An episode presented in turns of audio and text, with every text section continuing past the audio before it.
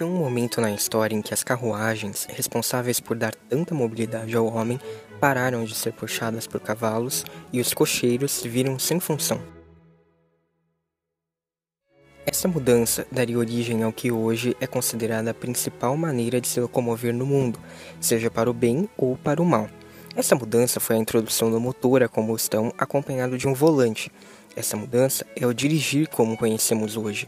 E existiu também outro momento em que um jovem aristocrata italiano sem rumo se juntou a seus amigos em um velho café com a ideia nonsense de competir com os criadores do novo tempo em um país pobre, fragmentado e sem tradição em indústrias. Esse homem daria origem a uma dinastia responsável por criar a maior empresa da Itália, atravessando 120 anos de história e ditando parte considerável da cultura do carro até hoje.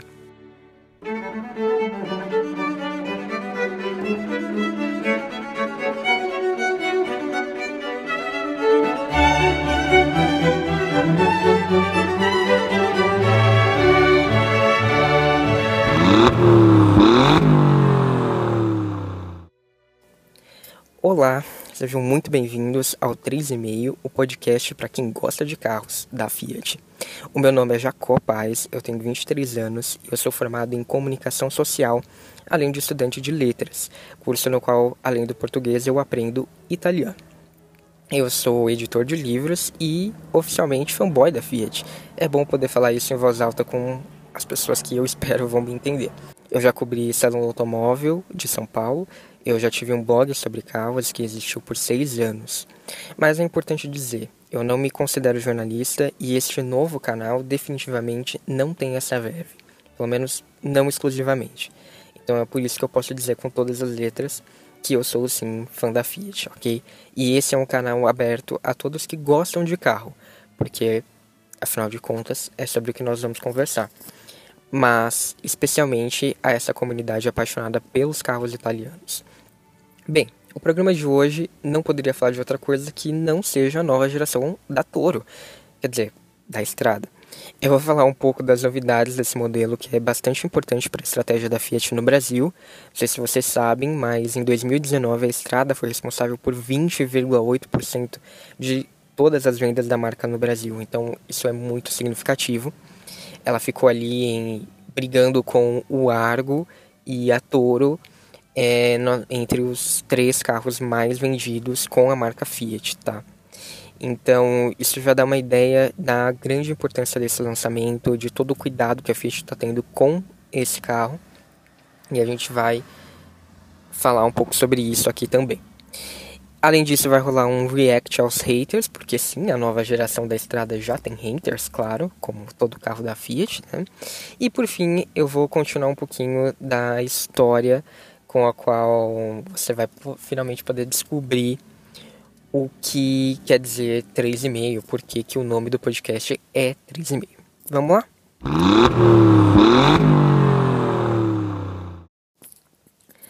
Bem, antes de mais nada, eu acho importante contextualizar um pouco mais da minha relação com a Fiat. Uh, tudo aconteceu na época da virada do milênio, quando eu era criança, eu morava na casa da minha avó, na Grande São Paulo, e ela tinha um Corsa hatch. Na época, os meus pais não tinham carro, apesar de eles já terem tido vários uh, carros, especialmente três prêmios, que eu acho um pouco demais, mas sim, eles tiveram. Aliás, foi um deles verde que eu saí da maternidade. E eu já achava magnífico entrar na, naquela, naquela máquina, né, no Corsa da minha avó. É, é um pouco indescritível quão legal eu achava que era brincar no Corsa. Eu sentava no banco do motorista, ligava todas aquelas luzinhas, dava seta para um lado, dava lá seta para o outro, virava o volante, né? enfim, eu estava ah, dirigindo ali com 3, 4 anos de idade.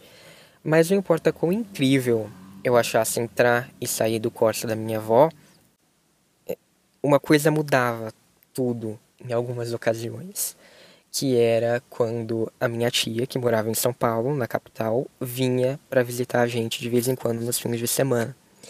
E ela sempre teve carros da Fiat. Ela teve prêmio, palio, tipo, palio weekend, prêmio de novo, uh, Uno.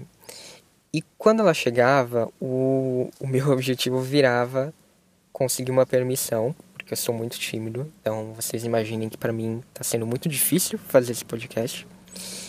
Uh, então era o meu objetivo era conseguir uma permissão para brincar com o carro dela e não com o carro da minha avó. Porque eu achava os carros dela diferentes. Eu, eu não sei, para mim eles eram muito mais coloridos, eles tinham texturas, você entrava dentro com aquele tecido azul, aqueles bancos de veludo. E, e, e, não sei, era uma outra atmosfera. Eu acho que eram carros mais legais, sabe? Naquele sentido de cool. Uh, que até hoje a gente vê na, na Fiat. Então, entrar nos Fiats da minha tia era entrar nessa outra atmosfera mais aconchegante do que no Corsa da minha avó. Que já tinha lá os seus charmes para aquela época, né? É, o Corsa foi um, um carro muito revolucionário na época que ele foi lançado. Mas eu acho que foi aí que tudo começou. A minha paixão por carro começou a se confundir com a minha paixão pelos carros da Fiat, que traziam no seu DNA aquele aquele senso estético, né? aquele apuro estético tipicamente italiano. E hoje eu me identifico com ele em outras áreas e é importante até no meu trabalho esse senso estético. Uh, e a afinidade com a Fiat só cresceu quando eu passei a ter mais contato com o mundo automotivo, lendo, escrevendo, assistindo, indo a eventos como o Salão do Automóvel. Então, eu sempre assinei revistas desde criança. O meu presente de Dia das Crianças era ir ao Salão do Automóvel. E eu passei a, a cada vez mais consumir coisas de carros mas principalmente coisas da Fiat. E quanto mais eu conheço a Fiat e as práticas dela, seja no desenvolvimento de produtos, seja na sua história ou em ações sociais, mais eu passo a admirá-la como empresa e como uma empresa que é, difunde a italianidade e a cultura do carro italiano, né? Porque ao, longo desses anos também eu notei que eu, eu não sou o único. A Fiat, ela, ela representa muito da cultura do carro, porque ela detém contato direto justamente com isso que eu falei, com a escola automotiva italiana. Ela é dona de marcas emblemáticas da indústria, como Alfa Romeo, Maserati, Lancia. Ela salvou a Ferrari, que hoje é independente, ou algo assim, né? Mas salvou e também atravessou o Atlântico para salvar outra empresa dona de outras marcas emblemáticas, que é a Chrysler, a Jeep, a Dodge, a Ram. Então é impossível negar o peso da história dessas montadoras no mundo dos carros. E é por isso que eu digo que o Telemetro ou 3,5 é um podcast é, para quem gosta de carros também, além de quem gosta só de carros da Fiat. Porque, querendo ou não, todas essas marcas estão aí dentro e elas estão se relacionando com marcas de todo o mundo. E, e é por isso que a comunidade em torno dessas empresas, né, da, da Fiat, com que tem marcas ali que representam um verdadeiro estilo de vida, é tão significativa. Chama a atenção como a Fiat é defendida com unhas e dentes, ou também ela é atacada com todas as pedras. Existem esses dois vieses pro bem ou pro mal, é uma marca que desperta algo nas pessoas. E a ideia deste podcast é conversar sobre essas reações a partir de novidades, dicas de manutenção para proprietários, histórias envolvendo os carros e as pessoas, comparativos e etc. E como vai funcionar tudo isso? O 3,5 é um podcast quinzenal, ou seja, ele vai ao ar terça sim, terça não, para alimentar essa comunidade de carros da comunidade de fãs de carros da Fiat e todas as suas marcas. Né? Então, olá também PSA talvez, vamos ver como vai sair essa fusão. Uh, eu prometo não falar muito nos episódios, só por volta de 35 minutos, até porque quase sempre vai ser só a minha voz. E não ser ufanista, eu acho isso importante. Eu gosto de pensar que eu também vejo o que há de errado com a marca e quando tiver que falar mal, eu vou falar. Aliás, eu vou fazer isso daqui a alguns minutos. Então, seja bem-vindo, seja bem-vinda, aproveite. Se você tiver qualquer tipo de contribuição, escreve para mim, eu vou deixar na descrição todos os contatos. Tem alguma dúvida de manutenção que você quer resolver, manda para mim também. Eu vou deixar um link também para um formulário para vocês mandarem essas dúvidas e ao longo dos episódios a gente tentar ir resolvendo junto. Então chega de longas, de apresentações, vamos ao que interessa, a nova estrada. No momento que eu estou gravando este podcast, a Fiat ainda não divulgou muita coisa oficial sobre o modelo, ela mandou ali algumas fotos, né, algumas frases de efeito, mas oficialmente ainda nenhuma informação mais técnica. É, todo mundo já deve saber que o lançamento ocorreria nessa semana, agora em abril, né, eu estou gravando isso daqui é, no dia 6 de abril, o lançamento seria entre os dias 7 e 8, se eu não me engano mas a marca decidiu adiá-lo em decorrência do coronavírus e ainda não há uma previsão oficial de quando ele vai de fato ocorrer. Algumas pessoas dizem que se a situação estiver melhor no final de abril, as coisas, as atividades na fábrica vão ser retomadas, então o lançamento poderia acontecer por volta ali de junho. Outras pessoas já são mais pessimistas e dizem que o lançamento vai ficar mesmo só para o segundo semestre, meados do segundo semestre. Porém, curiosamente, as duas maiores revistas especializadas do país, a Auto Esporte e a Quatro Rodas, estamparam nas suas edições de abril o lançamento da estrada normalmente, como se nada tivesse ocorrido. Então, não sei o que aconteceu aí, se a Fiat não combinou como ficaria o um embargo diante desse cenário, mas o fato é que as publicações estão aí disponíveis para serem lidas a partir desta semana. E com isso é normal, né? Porque as revistas elas têm acesso é, antecipado mesmo a, a, lançamentos, geralmente dependendo de quando é ocorre o lançamento, a, da janela, né? É, entre o lançamento e a impressão da revista, isso ocorre, elas têm acesso antecipado por conta justamente do fechamento da edição para impressão. Então, alguns, alguns eventos são feitos só para esses jornalistas da mídia impressa, enquanto o site, os canais no YouTube, etc., participam de um outro evento que ocorre depois, quando todas as informações são de fato divulgadas, que é aquele evento de lançamento que seria para a gente, vamos assim dizer, né? todo mundo fica sabendo que o carro de fato foi lançado. Antes disso, pode ser, né, dependendo do caso, que exista esse outro evento para ser visto. Então, com base nessas prévias dessas, revistas, já é possível trazer aqui alguns fatos sobre a nova estrada.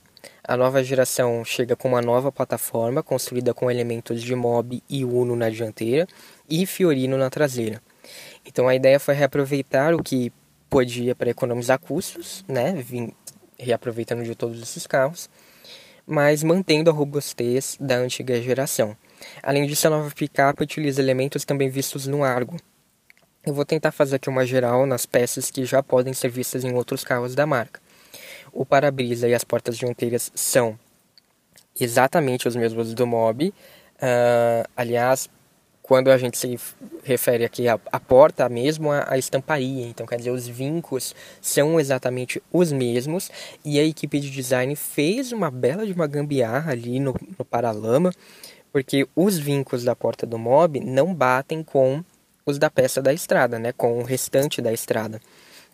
Então vocês podem notar ali que vai existir uma falsa entrada de ar na região, lembrando a do novo Palio Sporting, uh, para amenizar o atrito visual, visual ali e dar, fazer essa, essa gambiarra unindo os vincos do mob com os da estrada.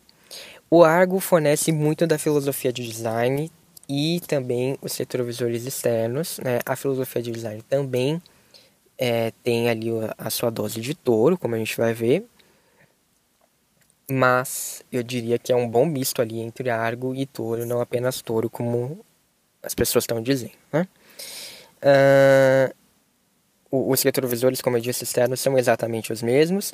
Por dentro, o painel é uma mistura de Uno e Mob com uma tentativa ali de se inspirar nos modelos da Ram e no Jeep Wrangler no desenho. Uma tentativa, né? Vou falar um pouquinho mais disso mais pra frente, uh, comentar o design, o painel e tudo mais.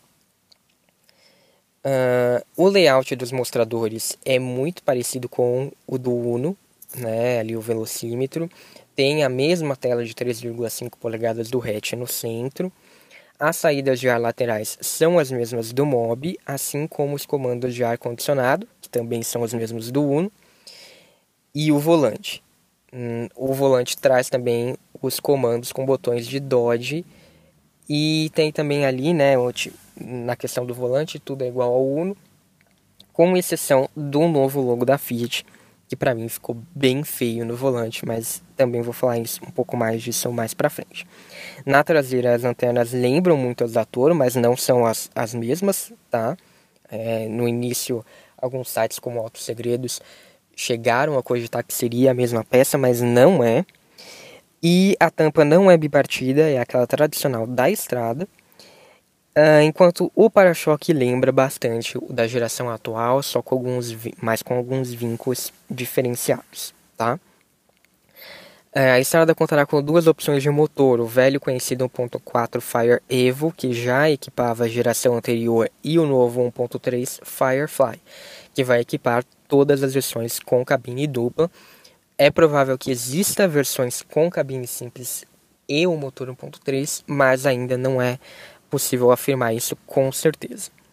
Uh, o câmbio é sempre manual de 5 velocidades, pelo menos por enquanto. Né, a previsão aí, como muitos já devem saber, da chegada de um câmbio CVT, a linha Fiat, que está previsto para estrear no SUV do Argo em conjunto com os motores Turbo Firefly.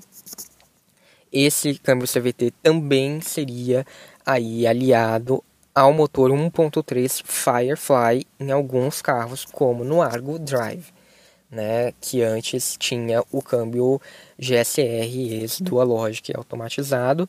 Na linha 2020 ele saiu de linha, o único carro que continua tendo essa opção é o Cronos, mas a ideia é que seja substituído pelo CVT também entre 2020, final de 2020 e 2021. A gente ainda não sabe qual é a ordem de prioridade para a adoção desse câmbio. Serão três versões na estrada: a Endurance de entrada, a Freedom intermediária e a Vulcano topo de linha, que são exatamente os mesmos nomes adotados pela Toro. Além disso, a antiga estrada Hardworking continuará em linha na versão cabine simples. É provável que essa versão, hoje tabelada a R$ 61.590, ganhe um generoso desconto, ficando na faixa aí dos 57 mil, ou seja, mais próximo dos 54 54.990 reais pedidos pela estrada mais barata da geração atual. Esse é o valor de entrada hoje da estrada, tá? Então, o que, que vai acontecer? Provavelmente a Fiat vai tirar de linha a estrada working, manter a estrada hard working com um desconto para que ela fique aí abaixo dos, dos 60 mil e funcione como a versão de entrada da picape. Né? Isso ainda na geração antiga. Lembrando que essa versão será destinada mais a frotistas e ela já conta com direção hidráulica e ar-condicionado Uh, só que ela tem um prazo de validade no mercado, tá, gente? Até o final do ano que vem, até o final de 2021. Por quê? A partir de 2022, todos os carros deverão ter de série o controle de estabilidade, que é um item indisponível na geração anterior da estrada, né? Que vem aí de longa data, desde 1996, com o lançamento do Palio. É... Então, feita aí essas considerações sobre a manutenção da estrada atual, né, é possível assumir que a nova geração vai atuar numa faixa de 60 a 85 mil reais, chegando talvez aos 87, 88 com todos os opcionais. A Fiat ainda não divulgou como vai funcionar esses conjuntos, como são os preços, nem mesmo para essas revistas que tiveram acesso antecipado. Uh, com isso, é, é, a Fiat deve estar esperando aí que a concorrência com a Toro não seja tão acirrada. Por quê? Porque a picape maior tem o preço oficial de R$ 96.990. Só que ela é frequentemente vendida com descontos que deixam ela na casa dos 80 mil. Teve uma época aí que a gente já teve Toro sendo vendida por 77 mil reais. Então, assim, o que se espera agora é que talvez essas promoções com a Toro deixem de existir um pouco, seja praticado mais a tabela mesmo da Toro e, pra, e a estrada passe também a ter aí um apelo nessa faixa intermediária de 70 a 80 mil reais. Uma grata surpresa é o nível de equipamentos da estrada. Todas as versões oferecem de série 4 airbags, dois frontais e dois de cortina, além dos obrigatórios controle de estabilidade e de tração. Quer dizer, o controle de estabilidade é obrigatório, de tração não, mas a Fiat sempre vende os dois juntos. Freios ABS, cintos de três pontos e apoio de cabeça para todos os ocupantes. Agora a cabine dupla leva até 5 pessoas, é bom fazer já essa observação. E ganchos de fixação para cadeirinha do tipo Isofix, além de outros itens que não são obrigatórios, como o sensor de estacionamento traseiro, o ar-condicionado, a direção assistida, que é sempre elétrica com motor Firefly e hidráulica com Fire, e vidros e travas elétricas a central multimídia, que já traz a mais nova geração do sistema Uconnect, apresentada no novo 500e, é de série a partir das versões Freedom. A picape está maior, tá? Embora a altura tenha diminuído de 1,59 para 1,57 metro, todas as outras dimensões tiveram ganhos significativos. A largura passou de 1,66 para 1,73, 1,73, tá? o comprimento de 4,43 para 4,48 e o entre-eixos de 2,71 para 2,73. Caso você tenha ficado curioso, saiba que as medidas ainda a deixam, né, deixam a estrada consideravelmente menor do que a Toro. A Toro ela tem 4,9 metros de comprimento e 2,99 de entre-eixos, tá? Só para vocês terem uma ideia. A caçamba da estrada também está maior, embora a quantidade de carga suportada continue sendo a mesma. Eu não vou entrar aqui em números, porque no momento da gravação a gente ainda não tem a ficha completa de todas as versões, então eu não posso dizer para vocês todas as informações em relação a todas as cabines, isso muda, né? Tanto a quantidade de litros quanto o peso suportado. Mas a prévia que as revistas estão nos dando é essa, que a caçamba está maior, você consegue colocar mais litros, mas em termos de peso de carga, ah, continua tudo mais ou menos com a mesma capacidade? Bem, feitas as devidas apresentações, tanto do podcast quanto da nova estrada, é, vamos para as impressões. Para mim, a maior surpresa aqui é a oferta de equipamentos, como eu disse. Na verdade, é uma surpresa falsa, né? Porque a Fiat ela finalmente parece ter acordado para a vida e está finalmente se equiparando à concorrência.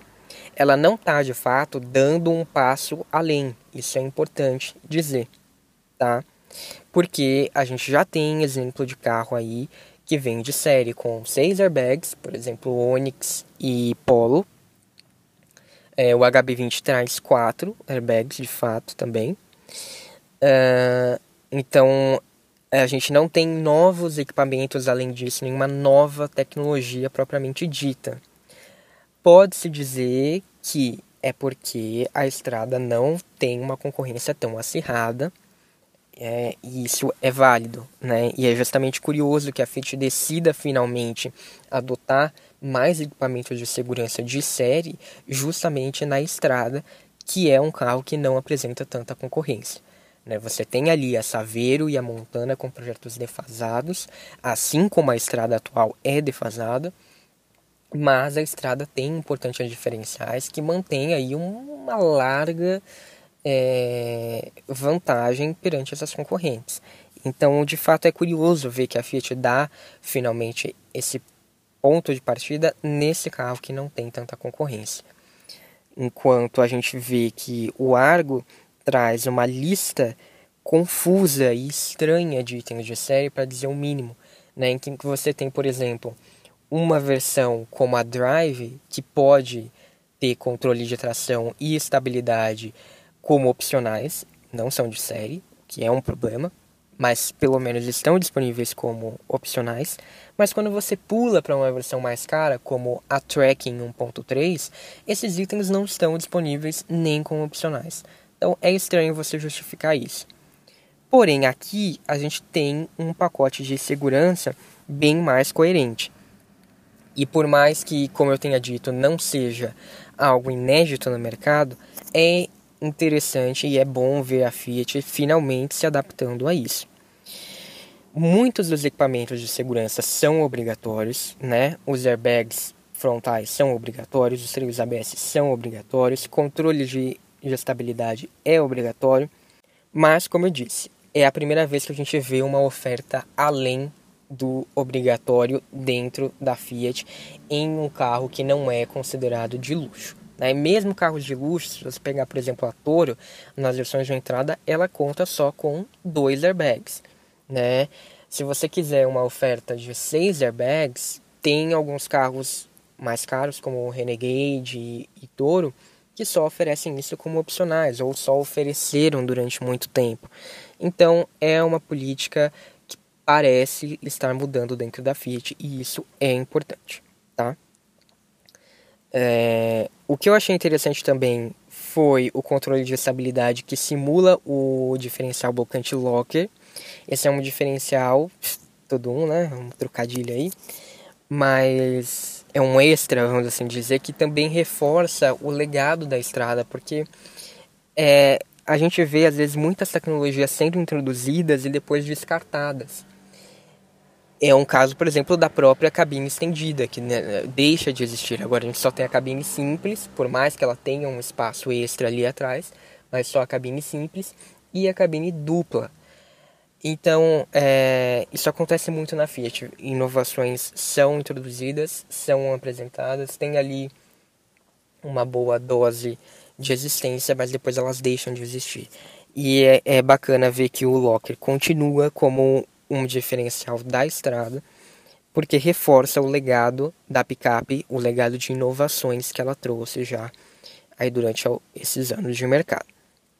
E outra coisa que me chamou é, bastante atenção é a oferta do novo Uconnect, o Uconnect 5, quinta geração, é a última, como eu disse, acabou de ser apresentada no 500e lá na Europa no mês passado, em março e já está dando as caras por aqui na estrada.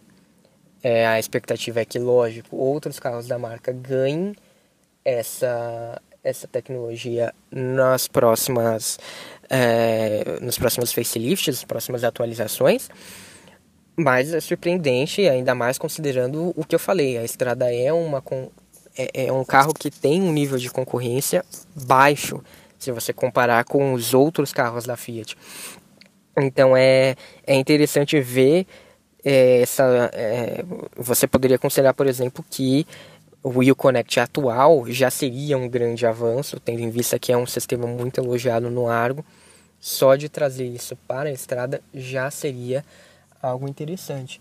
E mesmo assim a Fiat deu um passo à frente e lançou o Connect 5 na estrada.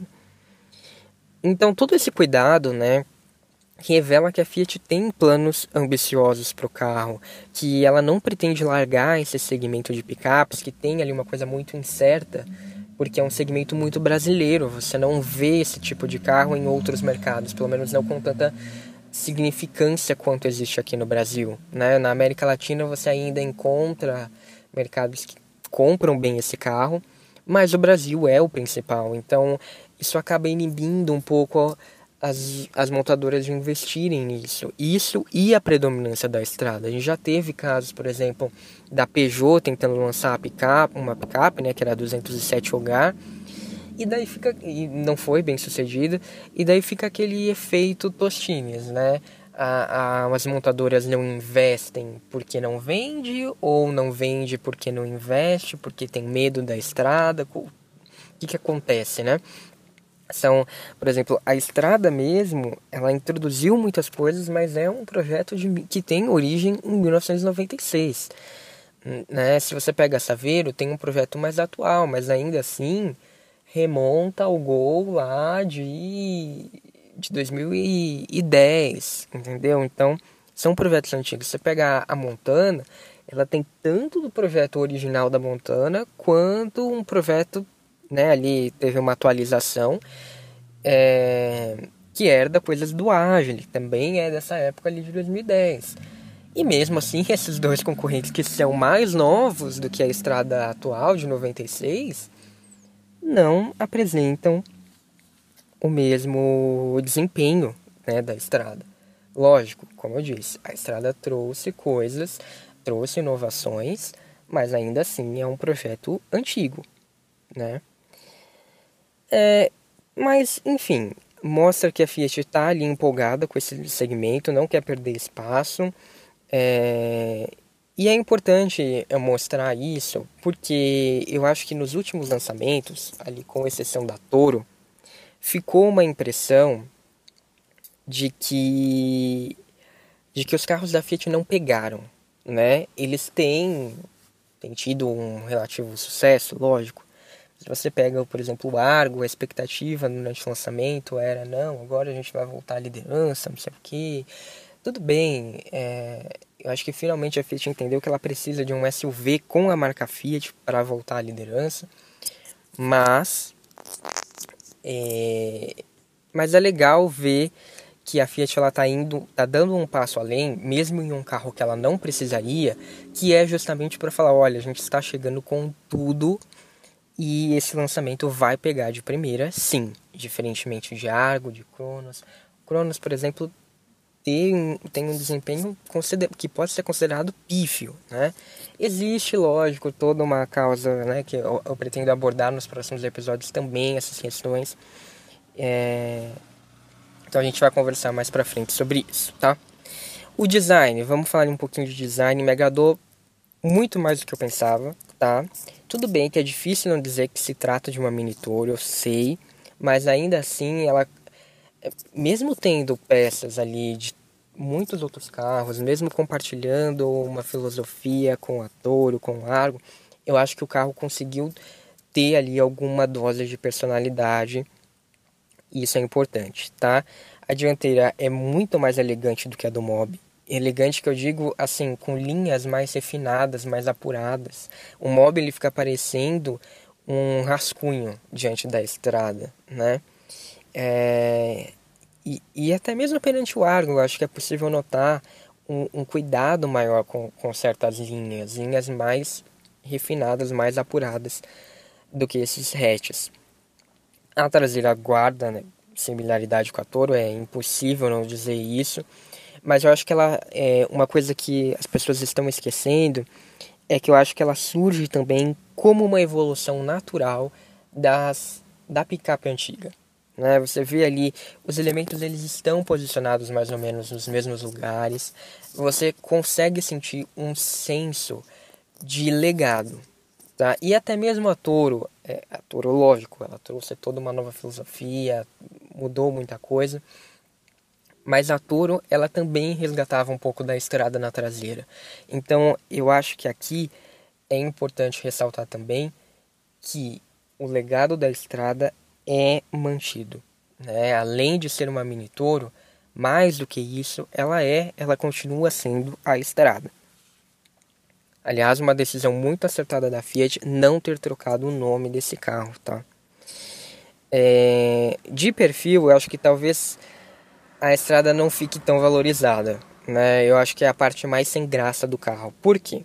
Porque há frisos do Mob que não caíram bem, há retrovisores do Argo que parecem grandes demais, eles parecem fora de proporção com as portas do Mob, que são pequenas, tá? É... E da coluna B para trás, existe uma forte tentativa de emular assim as linhas da Toro e funciona, né, por si só, da coluna B para trás, o resultado é bom. Só que quando você vê o conjunto todo de perfil, eu acho que se perde um pouco é, o resultado, a harmonia, né? Ainda assim, como todo, eu acho que as coisas funcionam bem. É, se você olhar o carro de todos os ângulos. É, é, como eu disse, eu acho que é um resultado melhor do que eu esperava. Fiquei com muito medo porque no começo as coisas eram, ah, vai ser a picape do Mob, ah, é porque vai ser a mesma frente, vai usar as mesmas peças. Então eu acho que assim, diante do prognóstico e, e é consenso geral, mesmo entre fãs da Fiat, que o Mob traz um design polêmico, para dizer o mínimo. Então, diante disso, diante das suspeitas iniciais, eu acredito que o resultado é bom, né? O que não me agrada é o novo logo da Fiat, né? Que na verdade é o novo uso do logo, né? Fora do escudo Bordeaux. Eu acho que assim, eu entendo a aplicação dele, eu entendo que hoje em dia o mundo tá digital e o escudo era uma é, uma coisa muito esquiomórfica, né? Traz aquela coisa ah, do cromado, das linhas ali atrás. É uma coisa difícil de reproduzir, muitos detalhes. Então eu entendo a aplicação sem o escudo. Porém, eu não concordo que ela seja efetiva em todos os casos. Por quê? Né? Esse logo da Fiat só com a tipografia, só com as letras ali, ele é muito verticalizado. É, você pega, por exemplo, o logo da Jeep. É só a tipografia, mas você tem a primeira letra em caixa alta e as outras estão em caixa baixa. E como um todo, o logo fica mais horizontal. Então você, ele é mais proporcional, ele é mais equilibrado para você usar em todos os lugares. Você pega o logo da Fiat, não, é tudo em caixa alta, é um nome curto, né? É uma tipografia condensada, então fica uma coisa mais verticalizada, fica uma massa, né? Um retângulo ali gigantesco. Então, se você deixar ele muito pequeno, fica muito tímido. Daí, para ele não ficar tímido, o que, que acontece? Você aumenta ele. Só que quando você aumenta ele, ele fica uma coisa muito extravagante. Então, assim, não tem meio termo. Você bota ele na frente do carro, ele é muito grande, muito não encontra ali uma ressonância. Bota ele na traseira, ainda, né, eu não gostava muito, mas eu ainda compreendia. Daí você coloca ele no volante, gente, ficou horrível. no volante eu acho que ficou horrível mesmo. Né? Sem contar que tem um outro problema. Eu quero só ver se daqui para frente, daqui a alguns anos, todas as letras do Fiat vão estar lá ou algumas vão cair e vai ficar aquela coisa maravilhosa, os carros andando, andando por aí como Fiats, como Iates, né? Não sei, eu, eu tenho minhas dúvidas se esse logo vai realmente funcionar bem nos carros. Como eu disse, no volante eu achei horrível, por quê? Porque se tivessem realmente tirado o círculo, beleza, não. Eles botaram lá, tem um círculo, porque é o volante do Uno, né? Só que sem o escudo. E o logo, só as letras, grande lá dentro, as letras estão grandes dentro. Então fica uma coisa meio apertada, meio poluída. Eu não gostei. Eu acho que se é para usar esse logo dentro, então você tira o círculo e deixa só o Fiat mesmo, né? Ou então continuassem usando o logo com o escudo Bordeaux. Eu não gostei. Aliás, o interior todo, para mim, falta ali uma, né, um, um refinamento muito considerável. Eu, eu achei uma coisa bem feia, para dizer o mínimo. Porque assim, eu entendo, é, você tem ali uma inspiração, como eu disse, uma, uma tentativa de se inspirar nos carros da RAM. Afinal de contas, esse carro, a estrada, vai ser vendido como RAM em muitos mercados, provavelmente. Tem ali uma dose de Jeep Wrangler, né, que é um painel mais é, rente à, à carroceria. Ele é meio prensado, vamos assim dizer, né? Mas, é, não sei, eu, eu achei estranho o, o desenho. Achei que faltou é, mais. Sabe aquela coisa de quando eu falei que eu entrava nos carros da minha, da minha tia e falava: olha, isso aqui é bonito, isso aqui é legal é, aconchegante. Eu acho que falta isso nesse interior. Né? É tudo muito cinza, muito. Aquela moldura da central multimídia, gente, é uma coisa. Parece uma coisa assim dos anos 80. É, eu não gostei dessa parte. Uma coisa meio Volkswagen, eu achei esse interior.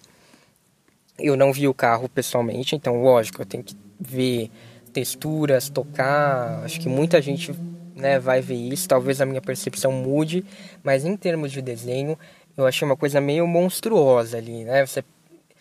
Porque o que acontece? Algumas partes são as mesmas do mob, parece que eles tentaram colocar uns apliques por cima, algumas coisas assim. Então, para mim não funcionou essa parte, né? Tem ali uma tentativa de simular o, o porta-objetos da Toro ali perto em cima do porta-luvas. Enfim, eu eu a princípio não gostei. Talvez mude a minha percepção, mas muito plástico para um carro que vai chegar na faixa dos 80 mil reais, né?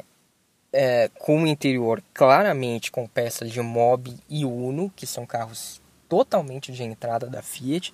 Então, assim, é, seria muito mais vantajoso, muito mais interessante ter algo partindo para a linha do Argo aqui dentro do que do, do Mob e do Uno. Né? Lógico, isso teria custos, porque, como eu disse, a plataforma é do Uno e do Mob, então existem peças ali compartilhadas. Lógico que isso teria um grande impacto, mas para mim seria a melhor solução. Tá certo, é um carro voltado ao trabalho, majoritariamente as vendas da estrada hoje em dia, mais de 90% são vendas diretas, é, quase metade, de acordo com dados divulgados da Fiat, volta-se a produtores rurais, então assim, e frotistas. Então é lógico que é um carro majoritariamente voltado para trabalho, né? A questão fica, você tá tendo versões voltadas ao público. A estrada já fez muito mais sucesso diante do público é, sem ser frotista. Eu acho que a Fiat tenta recuperar um pouco disso com essa versão, com a versão cabine dupla tendo quatro portas, com esse visual da Toro. Então, assim, falta nessas versões, eu acho que mais cuidado com isso. Vamos ver como vão ser as coisas é, quando eu de fato puder ali ter contato com o interior, que, que vai acontecer, tá? Mas assim, no geral, o carro é interessante, a proposta tá é, bem feita, acho que em termos de design tem tudo para ser um sucesso. Esse fato, porque vai pegar o negócio de ser uma mini Toro. É, a Fiat se preocupou em trazer elementos novos para um segmento morto. É, essa é a palavra, um segmento morto. Então, vai nadar de braçada nesse quesito. Em termos de, de garantia ali, confiabilidade, você tem o um motor 1.4, porque, assim, o público geral vai chiar, vai falar, ah, é porque é um motor antigo e tal. Mas quem é empresa está buscando isso, está buscando um motor confiável, com manutenção barata, peças que existem aí a, a torto e reto. Então, assim, não tem o que dizer, gente. É, é isso que, que, a, que, que o frotista procura. Então é isso que, que vai ter. O público vai ter um motor Firefly que é importante, é, é, é novo, é moderno e é casa bem com a picape, gente. Você, é, desculpa, mas assim, tem muita gente que fala, ai, porque é fraco, porque não sei o que. Meu, você tinha uma estrada cabine dupla 1.4 né? Que dava conta do recado. Lógico, você vai encher a caçamba, não vai dar tanta conta. Mas, gente, a caçamba da cabine dupla é pequena, né? Você também não vai ficar colocando um monte de coisa. Coloca quatro pessoas dentro da picape, vai sofrer um pouco, é evidente. Mas assim, atendia, né? Era um motor, eu, eu tive Palio 1.4, que é exatamente esse motor. Meu pai tem uma Estrada 1.4, mais voltada ao trabalho, então é cabine simples. E assim, funciona, tá? Vai ter um super desempenho? Não, mas funciona.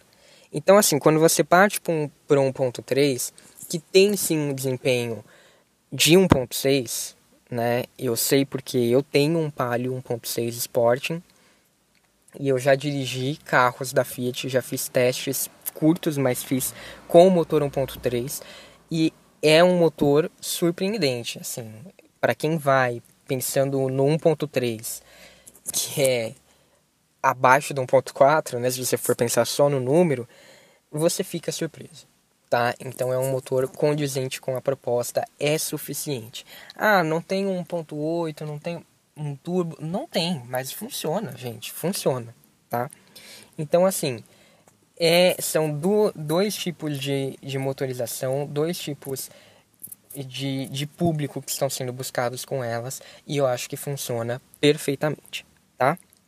Então vamos agora para é, o React. É, é um quadro que a gente vai ter aqui sempre no 3,5, que é pegar notícias sobre a Fiat, dar uma olhada nos comentários e dar muita risada, porque tem gente muito sem noção, mas também responder algum dos comentários, algum dos haters da Fiat, da Jeep, da FCA como um todo. Como esse podcast é sobre a estrada e não tinha como ser outra coisa, eu peguei também uns comentários sobre a estrada. São três notícias, eu vou deixar sempre o link na descrição para as notícias dos haters, tá? Dos reacts. É, são três notícias tiradas do site Auto Segredos, trazendo informações sobre a estrada. Então a gente tem um post que é o, a primeira projeção da estrada divulgada pelo Auto Segredos. A gente tem outro post que são os vazamentos das patentes, né, que definiram as linhas da estrada. E a gente tem um falando sobre as versões da estrada. Foi também o primeiro post aí saindo sobre isso.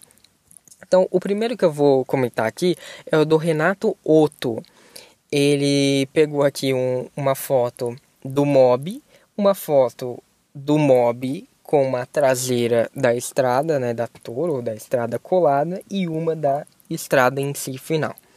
Né? E a foto diz assim: como transform... É, o comentário diz: Como transformar um Fiat Mobi numa picapinha? E daí vem a foto. A primeira foto é pegue um Fiat Mobi, foto do Mobi. A segunda foto é a foto do Mobi com a traseira da estrada colada porcamente. E escrito assim: troque o nome e coloque uma caçamba. E a parte 3 é a foto da estrada final e venda pelo dobro do preço. Bem, querido Renato, né? Evidentemente você não tem noção da ideia que é fazer uma pequeníssima alteração em um carro. Né? Se você pega, por exemplo, a frente do, do Argo e do Cronos e troca ali a grade frontal, só a grade frontal, né? Existem outras alterações, mas nesse num exemplo rápido. Troca só isso, isso vai gerar um enorme custo, isso vai gerar um enorme. Vai ter que testar, vai ter que. Então, assim, primeiro aprende um pouquinho, tá? Não é tão simples como pegar o Photoshop, jogar lá a fotinho e falar uma frase de efeito. Lógico, existem problemas? Existem. Você, né? Realmente é o dobro do preço, tudo isso, mas. Mas assim, sempre foi assim, tá, gente? Qualquer carro vai ser assim, se você pegar de outras montadoras também é, não tem o que fazer, tá? Por exemplo, eu não vejo ninguém falando que o Renegade não é baseado em um hatch, né? Cadê o seu Deus agora? Né? Porque todos os outros SUVs são exatamente isso aí nessa loja que você usou. Você pega o hatch, bota ele uma suspensão mais alta, troca aqui e ali, pronto. Vende pelo nem o dobro, você vende pelo triplo do preço, né? Depois das peças também você vende mais caro porque é um SUV. Então ninguém está reclamando disso, né? Agora, vá lá reconhecer que o Renegade não é assim e tem o mesmo preço dos outros SUVs. Isso ninguém quer, né?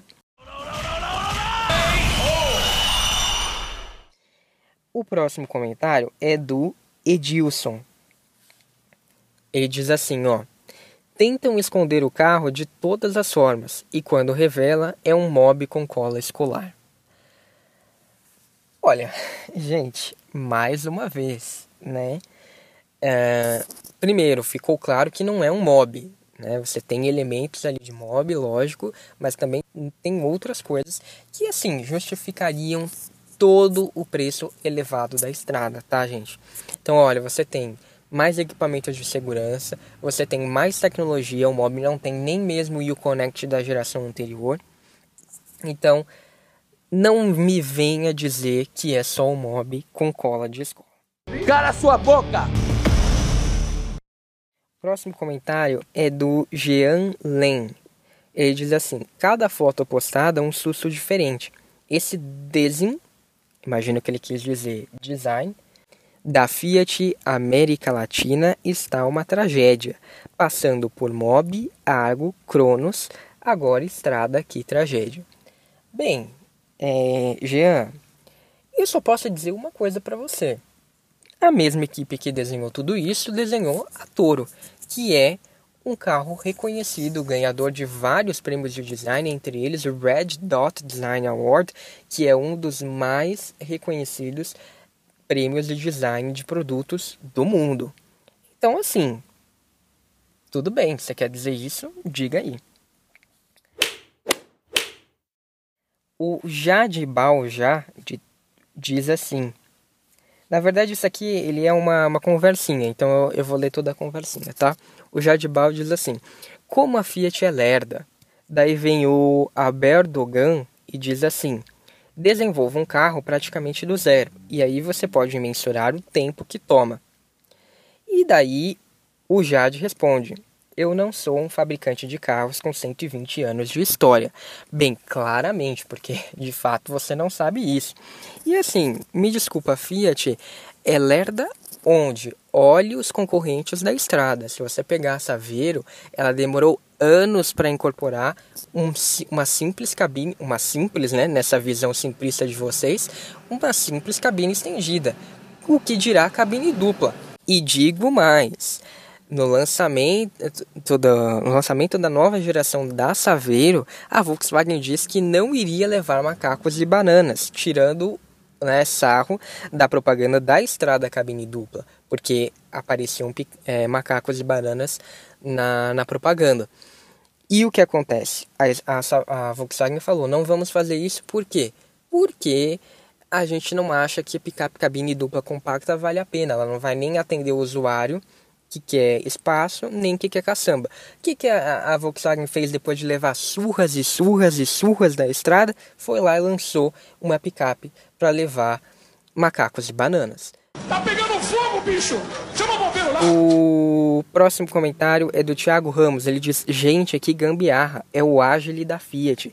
Preferível manter a atual em linha claramente não sabe o que diz.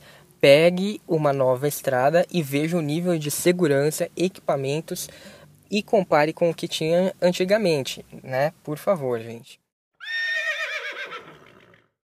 E é isso aí, gente. Esse, esses foram os reacts de hoje. Esses reacts são brincadeira, lógico. Eu espero que todos vocês entrem na brincadeira também. Mandem para mim é, o que vocês querem também ver no React, matérias, comentários. A gente vai construir juntos esse programa bem bacana para todo mundo, tá certo?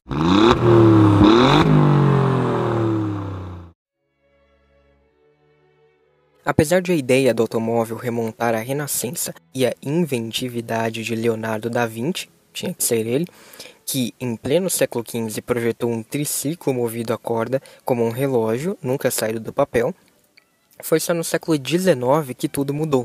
Em uma oficina na cidade de Mannheim, na Alemanha, um engenheiro descobriu que poderia usar petróleo para alimentar um motor a explosão e, assim, patenteou o que seria a origem do carro como conhecemos hoje. Esse engenheiro se chama Carl Benz e tinha um concorrente vizinho, Gottlieb Daimler, que mais tarde se juntaria a ele para criar a Mercedes-Benz, que existe até hoje e é uma das marcas do grupo Daimler-Benz. De olho nos acontecimentos que marcariam a nova fase da mobilidade humana, estava um grupo de homens italianos que viriam a ser responsáveis por criar uma das maiores empresas da Itália. Eram oito aristocratas que se reuniam em uma cafeteria caindo aos pedaços em frente à estação de trem de Turim e se sentiam maravilhados com as novas carruagens motorizadas. Empolgados com as máquinas, protagonistas de uma corrida em 1895 na Itália, esses empresários passaram a viver numa histeria. Ter um carro era quase como ter um iPhone 11 Pro Max de quase 10 mil reais e sair ostentando ele por aí. Ou seja, era caro, era algo de luxo e certamente estava distante da realidade italiana daquele momento. A Itália, junto com a Alemanha, foi a última nação europeia a se unificar. Fragmentado e constantemente dominado por outras nações, o território italiano foi proclamado como nação una apenas em 1861, enquanto França e Espanha, por exemplo, passaram por esse processo ainda no século XV. Portanto, é fácil entender por que o país era considerado tecnologicamente pobre, frágil e atrasado, com um viés fortemente agrário em sua economia, enquanto potências como Inglaterra e França estavam em plena revolução industrial. Um dos pilotos da corrida de 1895 era Giovanni Battista Ceirano. Junto com Aristide Faccioli, ele construiu um pequeno carro de dois cilindros, o protótipo Welles, em 1898. Assim surgia, na cidade italiana de Turim, a Ceirano Eco Limited Partnership, empresa embrionária da Fiat, e que por ela seria absorvida algum tempo depois. Isso viria a acontecer graças à visão de um homem que não acreditava no automóvel como item de luxo. Obstinado a desempenhar um papel central na nova era da mobilidade, esse homem começaria a ter ideias semelhantes às de Henry Ford, e a palavra democratizar era recorrente em sua mente. Esse homem se chamava Giovanni Agnelli, herdeiro de uma grande porção de terras que se viu meio perdido quando a corte italiana se mudou de Turim para Roma, e ele ficou para trás, abandonando sua carreira militar. Inquieto e movido pelo desejo de ver a nova nação prosperar, sendo, logicamente, parte da transformação, Agnelli estava entre os sete aristocratas que, em 11 de julho de 1899, quatro anos antes de a Ford, tida por muitos como a criadora do carro, se constituir como uma empresa, assinaram a papelada responsável por criar, no Palazzo Bricherazzo, em Turim, a Società Anônima Fábrica Italiana de Automobili, Torino, posteriormente simplificada para Fábrica Italiana Automobile Torino ou Fábrica Italiana de Automóveis de Turim. Pronto, aí está a Fiat, como é conhecida até hoje. Além de Agnelli, estavam envolvidos Emanuele Ciaccherano di Bricreasio e Cesare Goria Gatti, que já apostavam na experiência anterior de Ceirano e foram os dois grandes promotores da iniciativa industrial. O banqueiro industrial do mercado de seda Michele Ceriana Maianeri, o corretor Luigi Damevio, o nobre proprietário de terras Lodovico Scarfiotti, nomeado presidente da empresa, o advogado Carlo Raca, o marquês Alfonso Ferreiro de Gobernates Ventimiglia, particularmente ativo também no mundo nascente do futebol, e o conde Roberto Biscarete di Ruffia, empresário e fundador do Turim Automobile Clube, Portanto, a Agnelli não assumiu a função de presidente do conselho de administração da nova empresa, e sim de secretário, mas logo tomou para si importantes funções, como supervisionar a implementação da fábrica. Como um bom grupo de TCC da faculdade, logo surgiram DR sobre os rumos que a empresa seguiria: importar carros de outras marcas, construir um projeto do zero, utilizar tecnologias alheias. Qual o caminho seguir? A Agnelli entrou em desavença com Facciolo, então diretor técnico, que era apoiado pela maioria dos diretores, mas pediu o comando da empresa, demitiu o engenheiro e apostou em um projeto mais tradicional, menos visionário, que pudesse ser eficaz e vendido às grandes massas. Para ele, um carro não é um poema, é um produto à venda.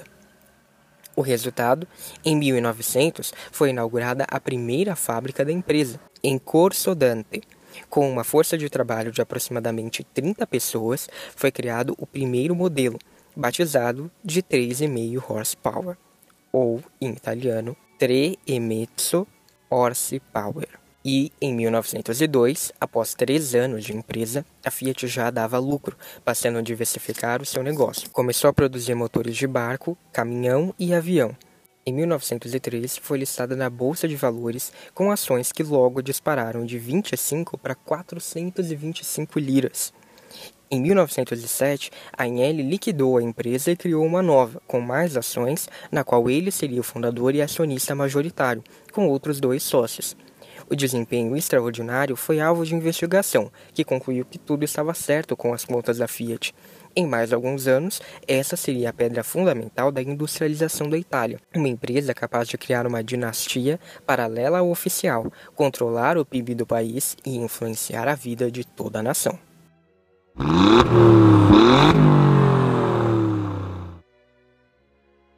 Muito obrigado, gente. Esse foi o primeiro episódio do Trimetsu. Eu espero que todos vocês tenham gostado. Espero que voltem aqui porque tem mais coisa pra gente falar sobre carros, sobre Fiat. Uh, quero sugestões, mandem para mim, por favor, o que vocês gostariam de ver aqui. assina o podcast, comenta, é, avalia e compartilha. Eu sei que todo mundo é, é que está ouvindo tem o um mínimo de gosto por carro, por comunidade de carro. Então, compartilha nessas comunidades e vem discutir com a gente. Muito obrigado, um abraço e até a próxima.